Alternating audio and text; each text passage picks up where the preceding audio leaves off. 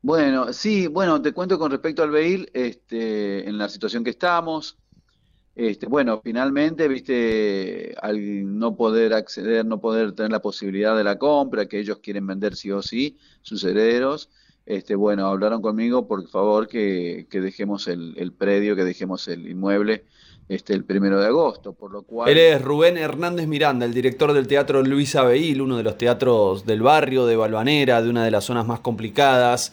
Hace tiempo que están en riesgo, que está esta amenaza de que finalmente se cierre. Bueno, ahora parece que llegó y que se va confirmando esa instancia. Así que decidimos llamarlo, que nos cuente exactamente lo que está pasando y cuáles son las posibles vías de solución frente a esta situación tan delicada. Yo hablé con ellos y le dije que era imposible dejar el primero de agosto el, teatro porque en, principio, tenemos que salir a buscar un lugar donde mudar el teatro. Segundo, hablar con todas las instituciones que apoyan a la cultura a través de subsidio y todo eso para ver qué obtenemos para poder buscar un lugar para mudarnos. Y lo otro es lo que significa, ¿no? El gran dolor que significa dejar el Luisa Beir, el inmueble, este, el teatro construido por Luisa, claro. este, tener que dejarlo y, eso no es nada solamente, es, bueno, todo el conflicto que genera una, un traslado, una mudanza, buscar un espacio, pensar que tiene que tener acústica, que tenga espacio para poder, este, poder llevar todo lo que tenemos, ¿no? Porque te imaginas que mudar el vehículo es desarmarlo íntegro, desde la parrilla de luces, toda la parte eléctrica, la parte grada, la parte eh, vestuarios, la parte... nosotros tenemos un departamento de vestuario, un departamento de escenografía, un departamento de, mobilia, eh, de, eh, de mobiliario, de muebles, que se usan en las obras, más todo lo que tienen ahí los diferentes elencos, más la biblioteca. Es decir, para nosotros es muy doloroso y estamos decididos a no, a que no desaparezca, ¿no? Este, mudarnos, a, si, no logramos que esto se resuelva, bueno, mudarnos a un lugar donde nos pueda contener y podamos brindarle al público lo que hasta el momento brindábamos, ¿no? Y, pero además hay una necesidad, hay una, también hay un tema importante, que es que el, teatro, el Luis Abel, ahora, hoy como está, como está, necesita eh, refacciones, necesita arreglos, primer lugar, para funcionar necesitamos poner el aire mecánico. El aire mecánico para la ventilación. Claro, la ventilación por aire mecánico, eh, que te exigen dentro del protocolo que hay. Em, lo cual tenemos que hacer refacciones. Entonces, toda una inversión, y ellos nos dijeron, no, no hagan nada porque o compran o se van. Y, ya hemos llegado a esta instancia que realmente no da para más, porque no podemos seguir, em, a la hora al inmueble hay que hacerle muchas cosas, hay que arreglar, aparecen humedades, ha estado cerrado, aparece esto, aparece el otro, que hay que resolverlo y todo es dinero. Entonces, si y ellos quieren lo quieren vacío porque ellos consideran que vacío lo van a poder vender. ah, lo quieren mostrar vacío. ¿Y ustedes cómo ¿Tienen un contrato de alquiler actualmente? Nosotros teníamos un contrato de alquiler Después tuvimos un comodato. Sí. El comodato se terminó, bueno, por lo de la pandemia, que no nos podemos reunir ni arreglar, y bueno, este, finalmente ellos no quieren que nos quedemos, quieren que nos vayamos, este, lo quieren vender. o sea, quieren ¿eh? actualmente en qué situación legal están? están eh, en la situación legal en la que estamos, nosotros tuvimos, ellos nos hicieron dos juicios de desalojo, lo cual los ganamos porque teníamos el comodato. Sí. Después vino la pandemia que no nos podían sacar y ahora ellos no eh, tendrían que ellos iniciar ahora de nuevo un juicio de desalojo claro. eh, pero eh, si nosotros no podemos resolverlo no tenemos ayuda de nadie. Sí sí. Y este no tenemos cómo recaudar el dinero que ellos piden. Este el dólar se disparó se sigue disparando. Claro. Es un, caos no pero también yo tenemos una responsabilidad de toda la gente que hace a Luis Abeil. ¿Cuánto piden? ¿Cómo? ¿Cuánto piden? ¿Cuánto piden? 310 mil dólares. Claro, es un número es un, es un muy elevado. sí, nunca vamos a poder llegar a juntar eso, ¿no? Este, y tampoco eh, este, nos van a ayudar de ningún lado para, este, para poder, eh, no nos van a dar ese dinero, ¿no? En su momento, viste, la reta cuando yo, que era, que salía, me acuerdo en ese momento, 5 millones de pesos, que era fácil Yo en su momento Sí. a la reta, el- teniendo el antecedente de la manzana 66, este, le, le tiré la idea, le dije, mirá, eh, ¿por qué no se canjea el, el inmueble? ¿Por qué no se lo canjeás dentro de esa herencia vacante que tiene el gobierno de la ciudad? Claro. Y le dejamos el, el teatro a la, al barrio, ¿no? qué te Porque, dijo? bueno, fue construido para eso, no fue construido para otra cosa. Claro. Este, entonces, ahora desmantelarlo para ir a buscar un, galpón o buscar un espacio donde podamos entrar y acomodar todo, Claro. este, eh, me parece terrible, ¿no? Esto, esto es lo que yo siempre digo que es la falta de visión, cuando no hay una visión de país, cuando no hay una visión de Sí. cultura, cuando no hay una visión, es decir, cuando de pronto se le llena la boca diciendo que, que Buenos Aires es una de las capitales más importantes del teatro independiente, Sí. de pronto al, al teatro independiente lo desamparás. Que no es mi caso, ¿no? Han desaparecido varios teatros y van a seguir desapareciendo porque no se pueden sostener. ¿Y qué, qué te dijo eh, Que Rodríguez si me ayudaba a mí, tenía que ayudarlos a todos. Ah, bueno. Y mi Fantástico. respuesta fue es que vos tenés que ayudar a todos, Y porque claro. para eso se te eligió, para eso gobernás. Vos tenés que este, resolverle los problemas a la gente, ayudar a la gente. Sí, no claro. transformar, eh, no quiero decir cosas que después van a ir en mi contra, pero No, el que pero está maneja claro. su propia escribanía. Sí, sí, está claro, está claro. Y está claro que se trata del derecho de acceso a la cultura para un barrio, para un barrio, para una zona que tiene muchas dificultades, eh, muchas, Muchas dificultades. muchos inconvenientes de necesidades básicas insatisfechas. Y bueno, dentro de eso, la cultura como forma de inclusión social eh, es un elemento determinante. Así que sacarle ese teatro, sin dudas, es, eh, sería algo muy Claro, grave. pero, pero además pensás vos, nosotros estuvimos impulsando con Alberto eh, el tema de- del polo cultural, Sí. están las escuelas, está la universidad, está el auditorio al lado ah, de Foetra, estamos nosotros, está el teatro, el, el ex te- eh, la otra orilla, es decir, ahí había todo un movimiento interesante, porque además todos los negocios que están alrededor se nutren de nosotros. Claro, la ferretería, este, la parte de carpintería, la parte, este, este, ¿cómo se llama? Este, papeles, este, librería, sí, este, fotocopiadoras, y todo el tiempo, los cafés, todo el tiempo los actores no solamente vienen al teatro, sino Claro. que también, y se hace todo un movimiento, el público, se hace todo un movimiento. Por ejemplo, mira un, un ejemplo concreto, el, el, el chico, el café que se puso enfrente del teatro, tuvo que cerrar porque se cerró el teatro, a él se le acabó la clientela. claro.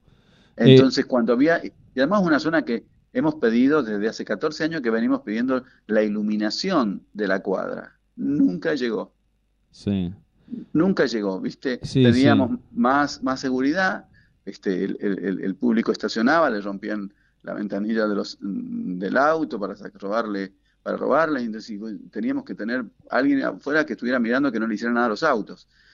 Eso lo hemos pedido, bueno, eso se mejoró, en su momento se mejoró, este, pero la iluminación nunca llegó. Entonces vos decís, mm, ¿cómo cuesta? Porque además si vos me dijeras que lo nuestro es comercial, que nosotros somos empresarios, pero nosotros no somos empresarios, somos actores, gestores de cultura, este, que estamos todo el tiempo produciendo a pulmón de nuestro bolsillo. Entonces, es decir, entonces yo digo, este, él tiene la obligación de resolver y él, y él sabe y puede resolver, pero no quiere. Mm, Esto es una cuestión política Sí. totalmente de él. sí, Entonces a mí me duele en el alma que el esfuerzo de una mujer como fue Luisa D'Amico y la ayuda de Luisa Beil, este, estas mu- mujeres empoderadas de esa época, levantaron un teatro en un, este, en una comunidad que lo necesita, porque en el, el barrio es muy importante. Entonces, este, eso no lo puede ver y no lo va a poder ver tal vez nunca, porque este, siempre, viste que la cultura está en el último lugar y nosotros los artistas, y hay algo claro que la pandemia ha dejado este, transparente, es la precariedad en la que trabaja la cultura, Mm. la Eh, precariedad en la que se trabaja. claro, Entonces, de todos los puntos de vista, y no solamente nosotros, muchas instituciones y muchas este, este, han, han- han dejado ver realmente cómo se trabaja, ¿no? Que no estamos contenidos, que no estamos apoyados, que no hay posibilidades, porque esto, en este momento, nosotros estamos cercados. Mirá que hemos luchado 14 años sí, golpeando puertas y hemos sido atendidos este, siempre mal.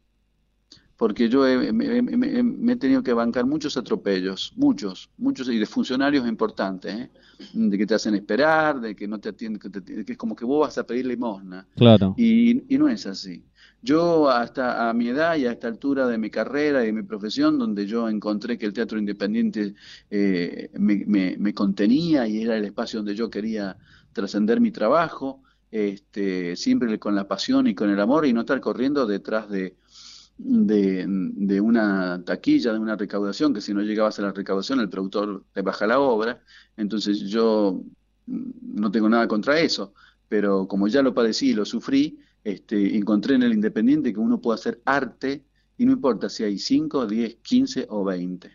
Hmm. ¿Entendés? Entonces, este, importa la calidad del trabajo que uno le da y lo que uno y además nuestras entradas, que son accesibles para cualquier tipo de público. Y, viste nuestro espacio no solamente ha brindado brinda becas y, y brinda eh, regala entradas, es decir, cumplimos de la cultura y del teatro a la función social que, que de otro lugar no, no se cubre, no se hace. Y el Luis, Luis Abel ha, ha ofrecido eso durante mucho tiempo. Durante esos 14 años hemos tenido este, desde, desde, los cursos de arte y oficio, pasando por la escuela de teatro, pasando por, por las capacitaciones, pasando por las puestas en escena. Mm. Viste, si un elenco no tiene para producir, nosotros le prevemos de la escenografía, del mobiliario que tenemos en el teatro, los ayudamos a que monten sus espectáculos. Entonces, que de otra manera no lo podrían hacer, ¿no? Y, y bueno, eso este, te habla de cómo, cómo se manejan las cosas. Rubén, y en concreto, ante esta situación, eh, ¿volvieron a, tomar contacto con algún funcionario de alguna instancia estatal? Porque entiendo que la única manera de, salvar al teatro en primera instancia es algún tipo de intervención del Estado. Sí, este, bueno, estoy en eso en este momento. Estoy abocándome a tocar puertas. Que con la situación de la pandemia, con la situación de la que se encuentra en el país, te digo que, bueno, este, uno no debe perder la fe y hasta el último instante vamos a seguir peleándolo. Pero esto, pero también ya el hecho de salir a buscar un lugar donde tener que mudarte y pensar que tenés que desarmar, desmantelar para volver a armar, pues decir, wow, Dios mío. O sea, Rubén, la, la, posibilidad de quedarse en el, en el Luisa donde está actualmente lo ves más complicado. Está complicado, sí. Sí, porque cuando le hablas de que son 300 de mil dólares, este, no, eh, nadie, nadie te... No, no, no, el Estado no. Nadie, nadie quiere dar una solución. No, no, no. Este, podés invertir en macetas, pero no en comprar el vehículo. Claro. ¿Entendés? Porque para qué cargarte con algo más. Sí. Este, lo que lamento es la que las maletas, las macetas se van a se van a desaparecer. Claro, sí, es algo que no queda. Y, y, nosotros eh, vamos a seguir trabajando y haciendo cultura, aunque sea en la calle, ¿entendés? Y, Rubén, y todo lo que se ha invertido, y todo lo que se ha conseguido, y tenemos en el vehículo como, como para producir, el tema es que no tenemos dónde llevarlo, dónde guardarlo, lo vamos a perder, ¿no? A, no sé que lo regalemos. ¿Y ya empezaron a buscar otros lugares? Sí, estamos mirando, estamos buscando lugares. ¿Por dónde? O sea, por la misma zona. Mira, nosotros queríamos sostener la zona porque me parece que el barrio lo necesita, pero si no tenemos que ir al, a los polos donde está todo el movimiento. ¿Y existe la posibilidad de mantener la zona?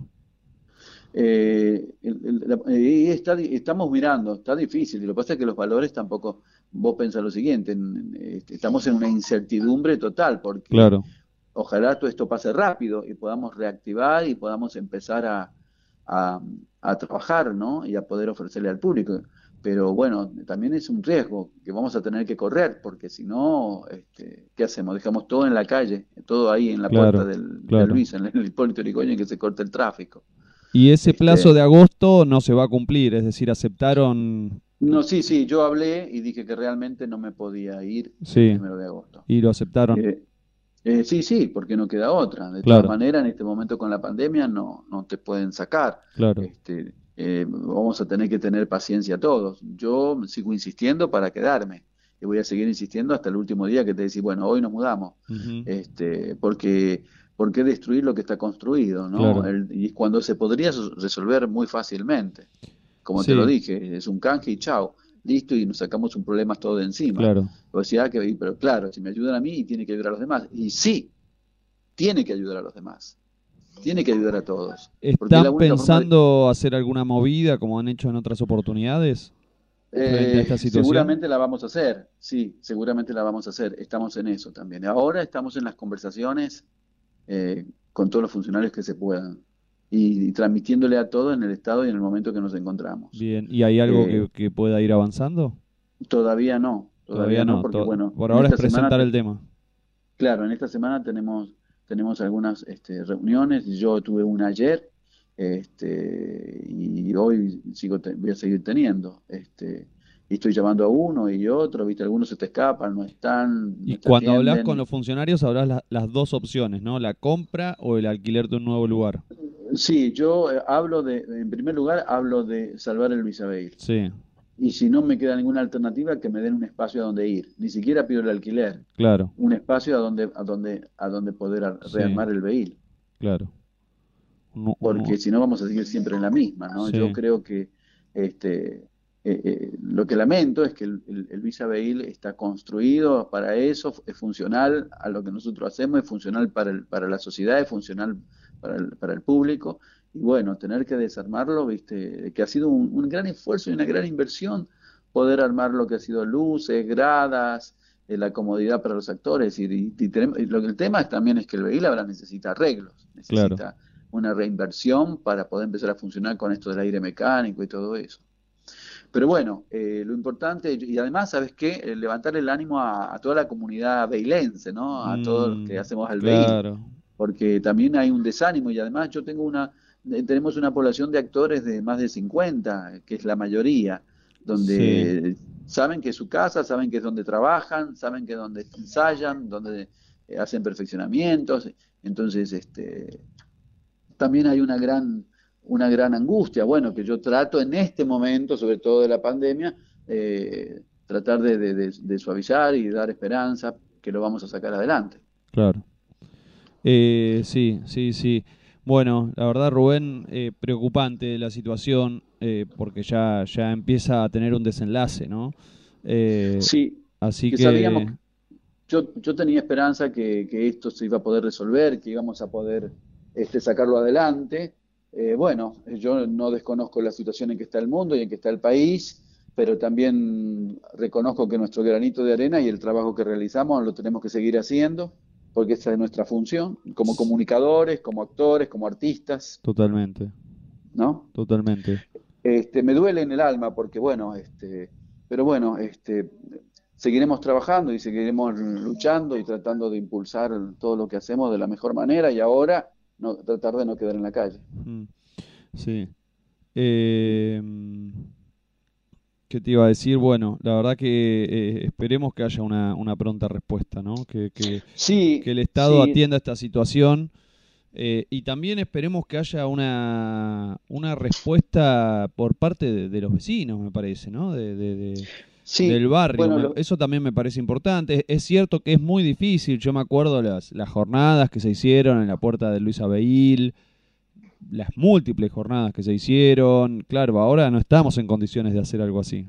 No, ese es el tema también. Eh, mira, eh, se estaba charlando, se reunieron algunos vecinos y, y impulsaron a armar una asociación de amigos este, este, para ayuda al, al este, como se ha hecho en tantas oportunidades, ¿viste? Cuando se salvó el teatro de El Podestá, allá en La Plata, y otros teatros que eh, el Cervantes tenía también su aso- asociación de amigos del Teatro Cervantes. Sí. Bueno, acá se decidió los vecinos de Montus Propia armar una asociación para poder a- apoyar al BEI. Lo que pasa Qué es que bien. todo es tan rápido, todo es tan inmediato, que todo es ya, porque se nos acortan los tiempos. Entonces yo creo que bueno, ahora es el momento en, en- en salir este, con todo y, y resolverlo, este, o quedarnos o, o mudarnos. Sí. Mientras Pero tanto, hoy, al pero no día de hoy, al día de hoy, eh, se está, que se están haciendo actividades aún en, en este contexto de pandemia. Mira, en, sí, hay algunos ensayos.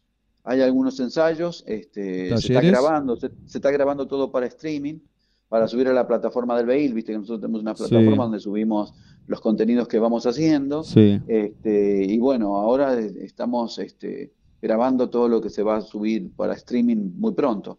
Eh, y bueno, y las obras, viste que ahora todas las obras que se están ensayando eh, tienen una, una modalidad bimodal, digamos así, donde puede ser virtual y o presencial.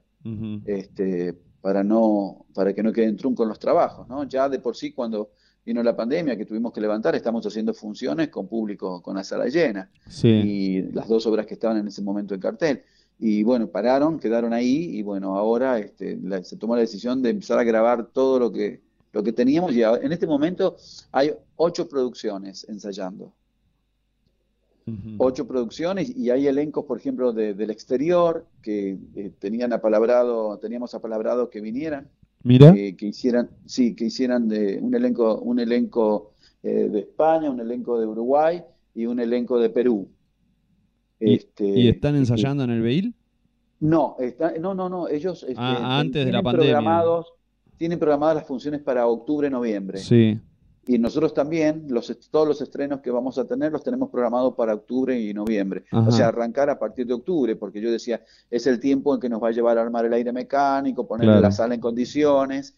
Si bien las clases, algunas clases han seguido, por ejemplo, las de perfeccionamiento, las clases de dirección, este, las clases de con tercer año, este, eh, han, han, han seguido vía Zoom y ahora se, se, va una vez a la semana a, ver los trabajos, a trabajar en el escenario. También con poca gente, en vez de tener 20 alumnos, ahora tenés 8, 10, dos grupos, entonces este, también para, para, tener la distancia, seguir manteniendo el barbijo y todo, todo el protocolo que se necesita, ¿no?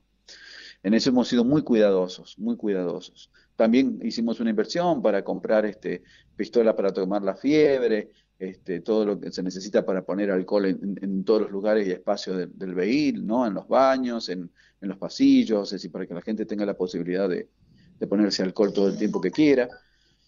Es decir, bueno, hasta el momento estábamos preparándonos para eso, ¿no? La idea era arrancar este, mucho antes, pero bueno, como este, todo ha sido tan incierto y va tan eh, hasta que todo el mundo esté vacunado y esto baje, este, bueno, nosotros calculábamos más o menos que en octubre podríamos este, empezar con las funciones. Claro. Bueno, Rubén, esperemos que, que, haya respuestas positivas en el marco de esta ronda que estás haciendo. Te mando un gran abrazo y como siempre a disposición. Bueno, muchas gracias. Un abrazo grande y gracias siempre por estar a, nuestro lado y apoyarnos y acompañarnos. Gracias. ¿eh?